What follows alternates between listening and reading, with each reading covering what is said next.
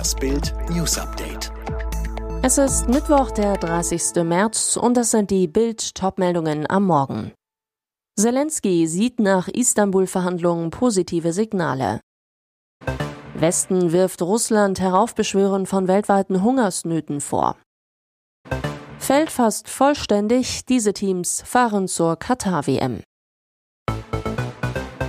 Hoffnungsschimmer im Ukraine-Krieg. Nach einer Annäherung bei den russisch-ukrainischen Verhandlungen will Moskau als Zeichen des Entgegenkommens seine militärischen Aktivitäten in der Region Kiew und bei Tschernihiv im Norden nach eigenen Angaben radikal verringern. Der ukrainische Präsident Volodymyr Zelensky sprach daraufhin von positiven Signalen, versicherte aber, dass die Ukraine vorerst weiter kämpfen werde. Washington reagierte mit großer Skepsis auf die Ankündigung Russlands. you Der Westen hat Russland wegen der Auswirkungen seines Angriffskriegs in der Ukraine auf die globale Ernährungssicherheit schwer kritisiert.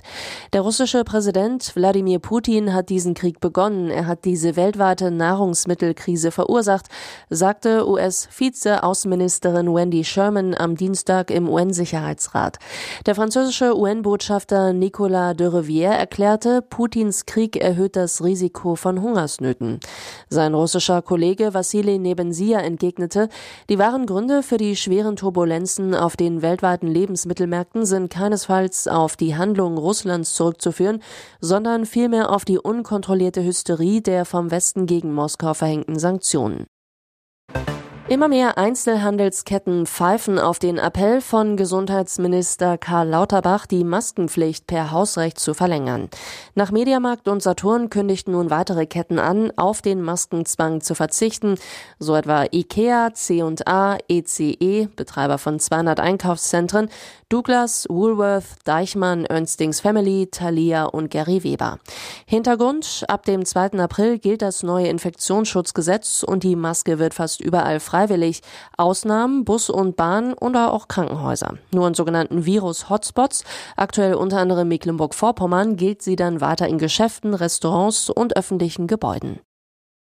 Und wieder versucht ein Minister, den Deutschen vorzuschreiben, was sie nicht essen sollen. Dieses Mal ist es Entwicklungsministerin Svenja Schulze.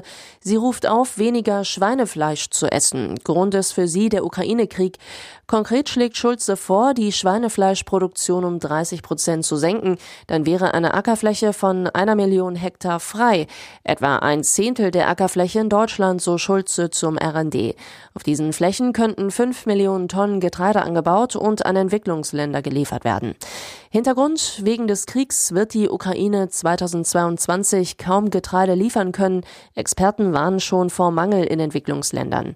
Weniger Fleisch essen wegen des Kriegs. Mit ihrem Vorstoß löste Schulze scharfer Kritik aus. Diese Forderungen sind fachlich schlichtweg falsch, so Bauernpräsident Joachim Ruckwied zu Bild.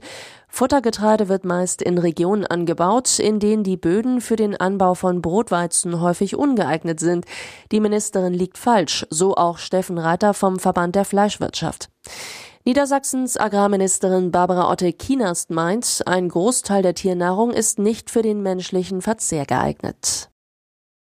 Auch Hansi Flick kann nicht jedes Spiel gewinnen. Im neunten Spiel holt das DFB-Team unter dem neuen Bundestrainer erstmals keinen Sieg. Gegen Holland gibt's nur ein 1 zu 1. Dabei verhindern die Holländer ihren eigenen Sieg.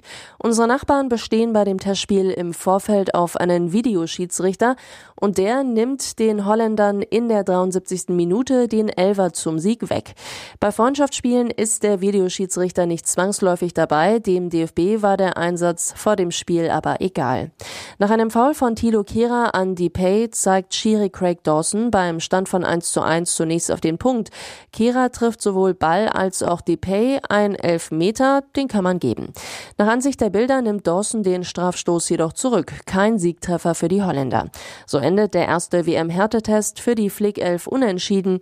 Bis zum Katar-Turnier im November und Dezember warten auf die DFB 11 aber noch ein paar Brocken zur Standortbestimmung. In der Nations League trifft die die Flicktruppe im Juni noch auf Italien und England. Am Freitag schaut die Fußballwelt gebannt zum Persischen Golf. Im Messezentrum von Doha findet ab 17 Uhr deutscher Zeit die Auslosung der Winter-WM in Katar statt. Jetzt wissen die Fans auch, welche Länder aus Afrika dabei sind.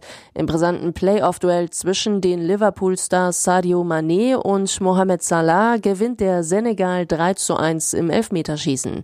Am Freitag zur Auslosung sind 2000 Ehrengäste geladen. Auch Bundestrainer Hansi Flick wird wie die anderen National Nationaltrainer einfliegen. Ziel aller 32 Teams, das Finale vor 80.000 Zuschauern im Lusail-Stadion kurz vor Weihnachten. Allerdings werden am Freitag erst 29 WM-Teilnehmer feststehen, Grund die Corona-Pandemie und die russische Invasion in der Ukraine. Diese Teams sind bereits für die WM qualifiziert. Aus Europa Deutschland, Dänemark, Frankreich, Belgien, Kroatien, Spanien, Serbien, Schweiz, England, Niederlande, Polen und Portugal. Aus Nord- und Mittelamerika, Karibik ist bisher nur Kanada vertreten. Aus Südamerika Brasilien, Argentinien, Ecuador und Uruguay. Aus Asien Katar, Iran, Südkorea, Japan und Saudi-Arabien. Und aus Afrika Ghana, Senegal, Marokko, Tunesien und Kamerun. Alle weiteren News und die neuesten Entwicklungen zu den Top-Themen gibt's jetzt und rund um die Uhr online auf Bild.de.